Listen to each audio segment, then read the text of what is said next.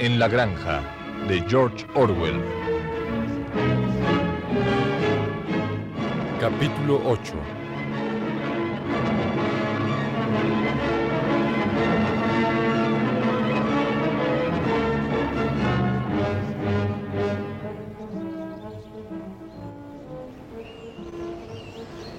A medida que se acercaba el invierno, Molly se volvió más y más indolente. Llegaba tarde al trabajo por las mañanas con el pretexto de que se había quedado dormida y se quejaba de dolencias misteriosas, aun cuando su apetito era excelente. Con cualquier excusa, escapaba del trabajo para ir al bebedero donde se quedaba parada mirando su reflejo en el agua como una boba. Pero también había rumores de algo más serio. Un día que Molly entraba alegremente en el patio, moviendo su larga cola y mascando un tallo de heno, Clover la llamó a un lado. Molly, tengo algo muy serio que decirte. Esta mañana te vi mirando por encima del seto que separa a Granja Animal de Foxwood. Uno de los hombres del señor Pilkington estaba situado al otro lado del seto. Yo estaba a cierta distancia, pero estoy casi segura de haberte visto. Él te estaba hablando y tú permitías que te acariciara. ¿Qué significa eso, Molly? Él no hizo nada. Yo no estaba. No es verdad. Molly, mírame a la cara. ¿Puedes darme tu palabra de honor de que ese hombre no te estaba acariciando el hocico? No es verdad. Molly, reconócelo. No se lo diré a nadie. No es cierto. No es cierto. Y al instante, Molly huyó a galope hacia el campo.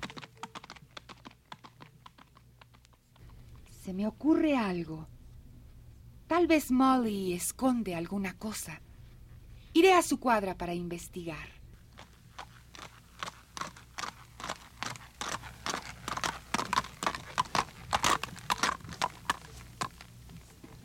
Por aquí debe estar, bajo la paja.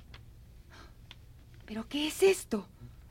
Un montoncito de terrones de azúcar y varias pilas de cintas de todos colores.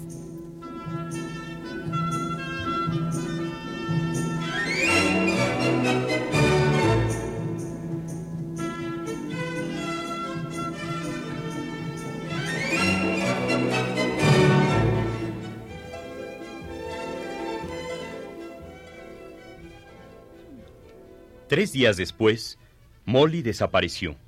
Durante varias semanas no se supo nada respecto a su paradero. Luego las palomas informaron que la habían visto al otro lado de Willingdon.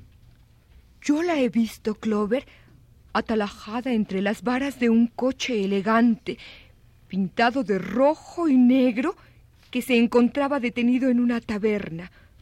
Un hombre gordo, de cara colorada, con pantalones a cuadros y polainas, que parecía un tabernero, le estaba acariciando el hocico y le daba de comer azúcar. El pelaje de Molly estaba recién cortado y llevaba una cinta escarlata en las crines. Daba la impresión de que estaba a gusto. Nunca volveremos a hablar de ella.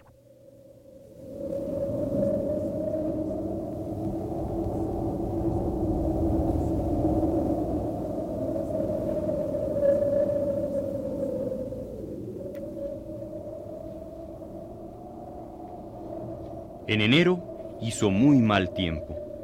La tierra parecía de hierro y no se podía hacer nada en el campo. Se realizaron muchas reuniones en el granero principal. Los cerdos se ocuparon en formular planes para la temporada siguiente. Se llegó a aceptar que los cerdos, que eran manifiestamente más inteligentes que los demás animales, resolverían todas las cuestiones referentes al manejo de la granja, aunque sus decisiones debían ser ratificadas por mayoría de votos. Este arreglo hubiera resultado bastante bien, a no ser por las discusiones entre Snowball y Napoleón. Los dos estaban en desacuerdo en todos los puntos donde era posible que hubiera discrepancia. Camaradas, camaradas, creo que debo sugerirles que sembremos un mayor número de hectáreas con cebada. Camaradas, yo no lo creo así. Exijo superior número de superficie, pero para sembrar avena. Pues yo afirmo que el terreno junto a las manzanas es bueno para la col. Yo, en cambio, allí sembraría nabos. Cada cual tenía sus partidarios y por ello en cada reunión se registraban debates violentos. En muchas ocasiones, Snowball, con sus brillantes discursos, llegaba a convencer a la mayoría, pero Napoleón le ganaba cuando se trataba de obtener apoyo al margen de las sesiones. Hecho curioso fue lo sucedido con las ovejas, quienes adquirieron la costumbre de balar. Cuatro patas sí, dos pies no. Cuatro patas sí, dos pies no. Cuatro patas sí, dos pies no. En cualquier momento, interrumpían con ello la reunión, y se notó que esto ocurría precisamente en momentos decisivos de los discursos de Snowball.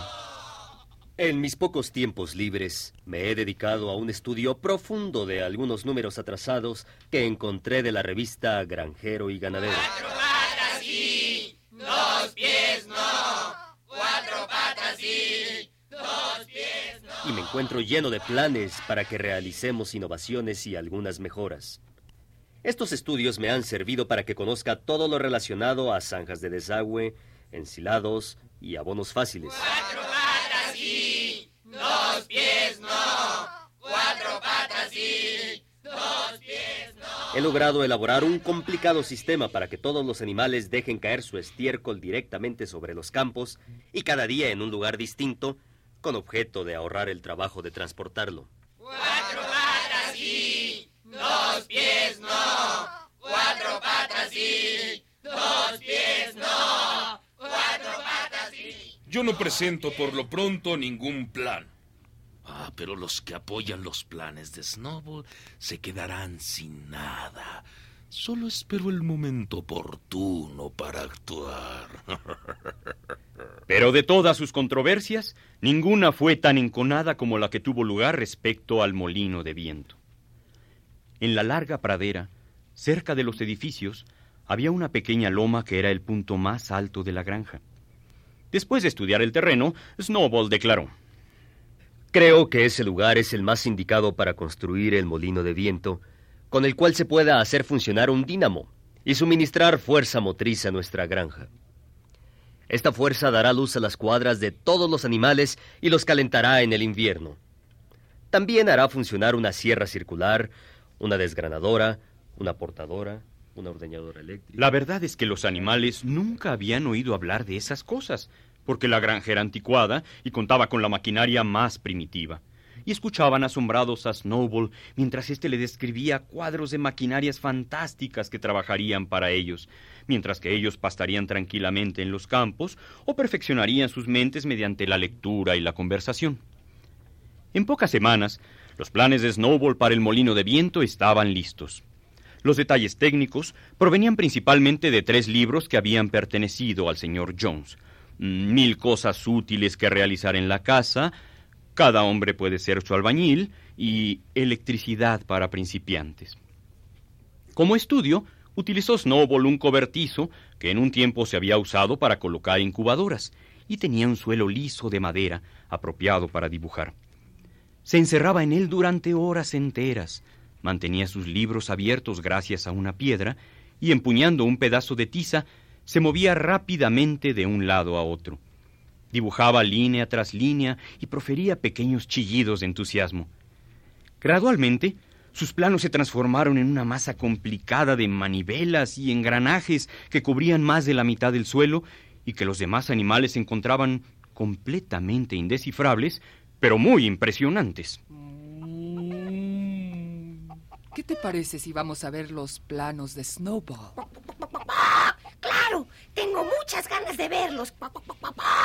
Pero debes tener mucho cuidado en no pisarlos. Únicamente Napoleón se mantenía a distancia. Él se había declarado en contra del molino de viento desde el principio.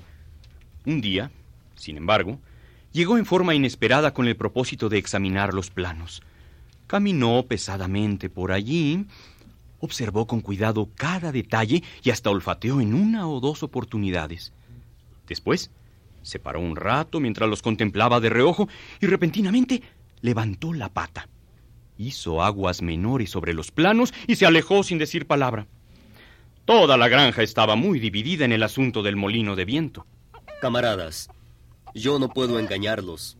ni tampoco puedo negar que la construcción significa un trabajo difícil. Tendremos que extraer piedras de la cantera y con ellas levantaremos paredes. Luego construiremos las aspas y después de todo eso, aún necesitaremos dínamos y cables. ¿Que de qué modo tendremos todo esto? Pues ya irá saliendo.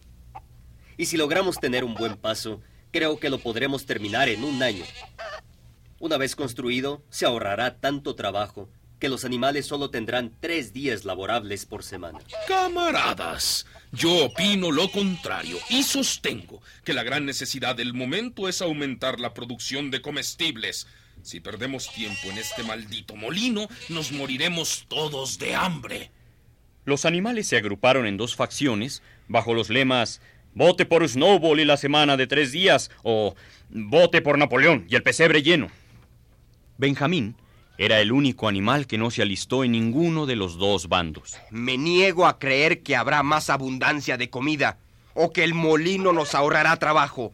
Con molino o sin molino, la vida seguirá como siempre ha sido. Es decir, un desastre. Aparte de las discusiones referentes al molino, estaba la cuestión de la defensa de la granja. Se comprendía perfectamente que aunque los seres humanos habían sido derrotados en la batalla del establo de las vacas, podrían hacer otra tentativa, más resuelta que la anterior, para recuperar la granja y restaurar al señor Jones. Tenían aún mayores motivos para hacerlo, pues la noticia de la derrota se había difundido por los alrededores y había vuelto a los animales más revoltosos que nunca. Como de costumbre, Snowball y Napoleón estaban en desacuerdo. Lo que debemos hacer todos los animales es procurar obtener armas de fuego y adiestrarnos en su manejo. Mi opinión es que se deben mandar cada vez más palomas mensajeras para fomentar la rebelión entre los animales de otras granjas. Yo argumento que si no podemos defendernos, estamos destinados a ser conquistados. Si hay rebeliones en todas partes, no habrá necesidad de defenderse. Los animales escuchaban primero a Napoleón, luego a Snowball, y no podían decidir quién tenía razón aunque a decir verdad, siempre estaban de acuerdo con el que les estaba hablando en ese momento.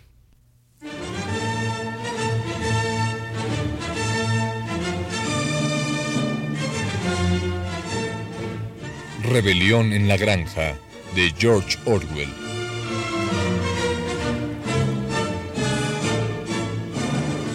Actuaron en este capítulo, por orden de aparición, Juan Stack, Tina French, Cecilia Toussaint, Carlota Villagrán, José Ángel García, Ernesto Yáñez y Raúl Ruiz.